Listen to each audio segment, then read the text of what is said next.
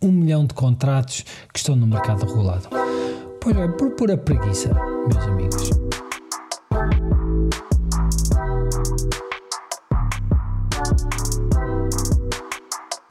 Alô. Olá e sejam muito bem-vindos ao novo episódio de Vamos Falar de Dinheiro. No episódio de hoje vamos falar de um assunto que lhe custa a si e a quase um milhão de pessoas muito dinheiro todos os meses. De que é que eu estou a falar?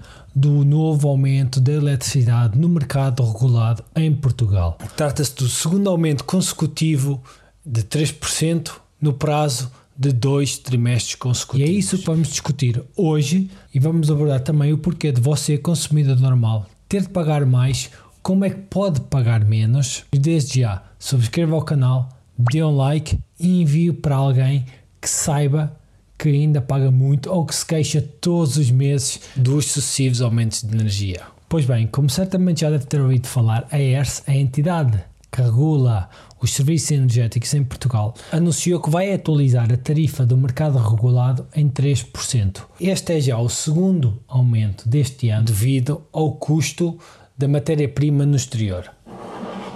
Antes de mais, só deixar aqui uma dica quem já viu os, os, episódios anteriores sabe do que é que se trata. Este aumento pode significar um aumento da fatura energética em cada família no valor de 3 euros por mês. E estamos a falar de quase um milhão de famílias. É problemático. Talvez você interrogue-se o porquê da constante subida da eletricidade.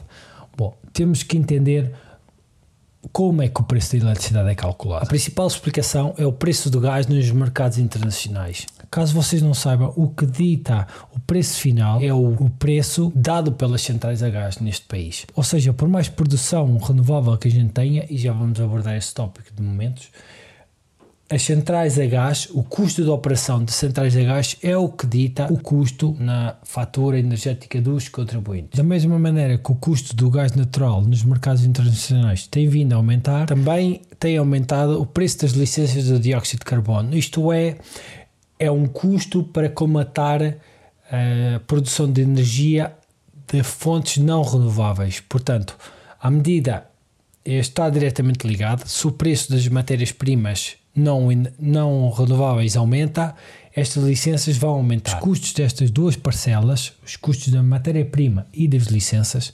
atualmente têm um custo de 120 euros por megawatt hora. E este é o valor mínimo, como já referi, que uma central a gás necessita para operar. Mas então vocês podem se perguntar, então mas Portugal tem muita fonte no renovável, vem sempre das notícias que durante 3 ou 4 dias nós temos capacidade de ser autossuficientes e mesmo assim os preços continuam a aumentar? Pois bem, ao que é que se deve estes aumentos? A ERSA é obrigada a fazer uma atualização de preços no mínimo uma vez por ano, mas assim que o preço de compra nos mercados internacionais aumenta 10 euros por megawatt hora, a ERS tem que fazer uma, uma atualização de preços de 5 euros por megawatt hora, o que se traduz mais ou menos nos 3% da fatura. O que se tem passado nos últimos 6 meses, sensivelmente, é que não tem havido muito vento para que a produção eólica compense todas as necessidades do país e também, dado que estamos no, no período de verão, as hídricas não têm chovido, portanto, a produção hídrica também é mais baixa do que o normal. E pese embora possamos olhar, ah e tal, mas agora vem o inverno, será que isto vai mudar? Dados e previsões indicam que não. Tudo bem que as chuvas vão começar ou vão regressar, mas não nos níveis necessários para compensar os anteriores aumentos. E o que se passa é que atualmente a Europa tem uma grande dependência energética da Rússia. Tanto é que Bruxelas já veio revelar a sua preocupação da dependência europeia face à Rússia. Desengane-se se pensa que este problema dos preços da energia é só em Portugal. Em Espanha muito pior, os aumentos têm sido piores. Na Grécia, na Itália e também na Polónia, onde eu estou, claro que são países com maior exposição ou dependência de de produção uh, através de combustíveis fósseis pode não ser totalmente correta a minha afirmação, mas se vocês investigarem vão ver que anda lá perto.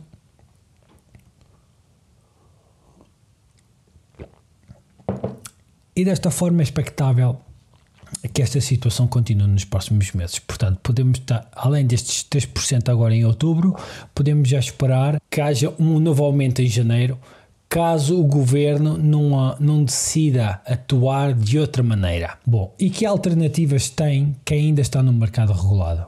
Pois é, meus amigos, se vocês ainda não sabem ou ainda não o fizeram, existem dois mercados em Portugal: existe o regulado e o liberalizado. O regulado, basicamente, os preços são indicados pelo governo, é a ERSE, que é a entidade estatal do governo. Depois tem o, o mercado liberalizado, onde está a Endesa, a Galpa Energia, a Luz Gás, Lisboa Gás. Tem cerca de 20 empresas no mercado liberalizado. E aliás, o engraçado é que quando a ERSE uh, emitiu comunicado a dizer que nós tínhamos, ou que iria haver um aumento de preço e que ia já afetar a partir de outubro, a ERS emitiu também no comunicado o seguinte ponto: é da responsabilidade do consumidor procurar alternativas mais baratas. E no próprio site da, da ERS vocês podem fazer a simulação e vão ver que existem muitas mais opções mais baratas do que um mercado regulado. Agora, claro, o porquê das pessoas estarem no mercado, no mercado regulado e, além, e prova disso é os cerca de um milhão de contratos que estão no mercado regulado. Pois é, por pura preguiça, meus amigos. Nós todos sabemos que o humano é um ser que gosta da inércia, por definição, e as pessoas não fazem nada porque pensam, ah, mas as outras alternativas não são boas vou ficar no mercado regulado. Pois bem, fiquem a saber que a própria EDP está no mercado liberalizado. A própria EDP comercial tem preços mais baratos no mercado liberalizado do que no mercado regulado. Isto não faz muito sentido, mas é o que está a acontecer. As pessoas têm aquela dificuldade em mudarem. Ah, vai dar trabalho. Não dá trabalho. O processo é bastante simples. Vocês em 5, 10, 15 minutos ligam para, fazem simulação, ligam para a tal operadora, explicam assim, olha, eu tenho aqui este custo, quanto é que vocês me fazem? E a papelada é muito, muito simples. Além do preço mais barato, tem os descontos, que eles aplicam sempre descontos. Portanto, você pode facilmente poupar 5, 6 euros por mês na sua fatura de eletricidade. E você pensa, ah, 5, 6 euros por mês vai dar trabalho. Pois, agora multiplique por 12. Agora multiplique por 5.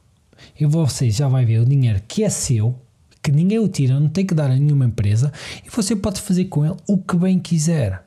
E lembre-se, 5 euros agora, porque se você se deixar ficar mais 6 meses ou um ano, se calhar já vão ser 7 ou 8, já vão ser 100 e tal euros por, por ano. Já são mil e tal euros daqui a 5 ou 6 anos, porque todos nós sabemos que o preço de energia vai aumentar, a tendência é para aumentar.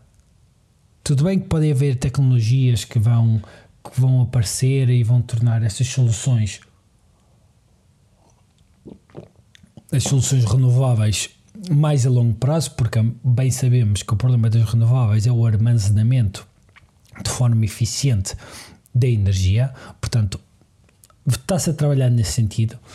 Um, vai, vão haver, vão existir e, e é o próximo passo da evolução humana ter soluções credíveis e fiáveis nesse aspecto, mas enquanto essas soluções não estão disponíveis, as faturas vão aumentar mais, mais e mais e mais. Portanto, depende de si, do consumidor, daquele que ao fim do mês tem que coçar a cabeça para pagar e fazer continhas. Eu, não, eu não vou pagar isto, vou aumentar minha, o meu tarifário e vou pagar menos. Depois, o que passa, quando acabar o contrato, você liga para outra vez, olha, estive a fazer a simulação e encontro outra empresa que tem 2 ou 3 euros mais baratos. Como é que é? Você ajuda-me, você muda-me a fatura, você faz-me, acompanha os eu vou para o outro lado. E é assim que isto funciona, meus amigos. Mais claro que isto não pode ser. Depende de si. Porque como já referi anteriormente e agora e, um, e podemos ver aqui no gráfico, o mix energético de Portugal é bastante bom. Cerca de 68% da produção de energia tem, tem origem nas renováveis. O problema é as restantes 32% que são de, de origem fóssil. E se disséssemos assim, que esses 68% são constantes, não são, ambos sabemos que o solar também tem uma, uma forte componente eh, ou alguma expressão, mas é só durante o dia e a, eólica ou a hídrica estamos sempre pendentes de, das condições climatéricas, não é verdade?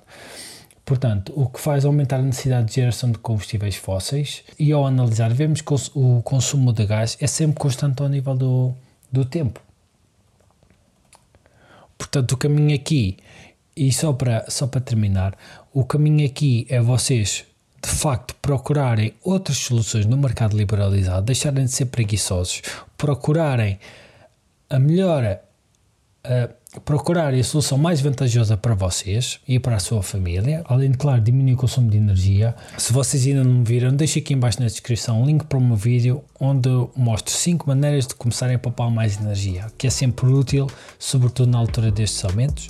E hum, espero que gostem. Uma vez mais, subscrevam o canal deem um like, de, comentem aqui se estão no mercado liberalizado ou têm a preguiça do mercado regulado. Já sabem, podem contar comigo. Boas finanças e até ao próximo episódio.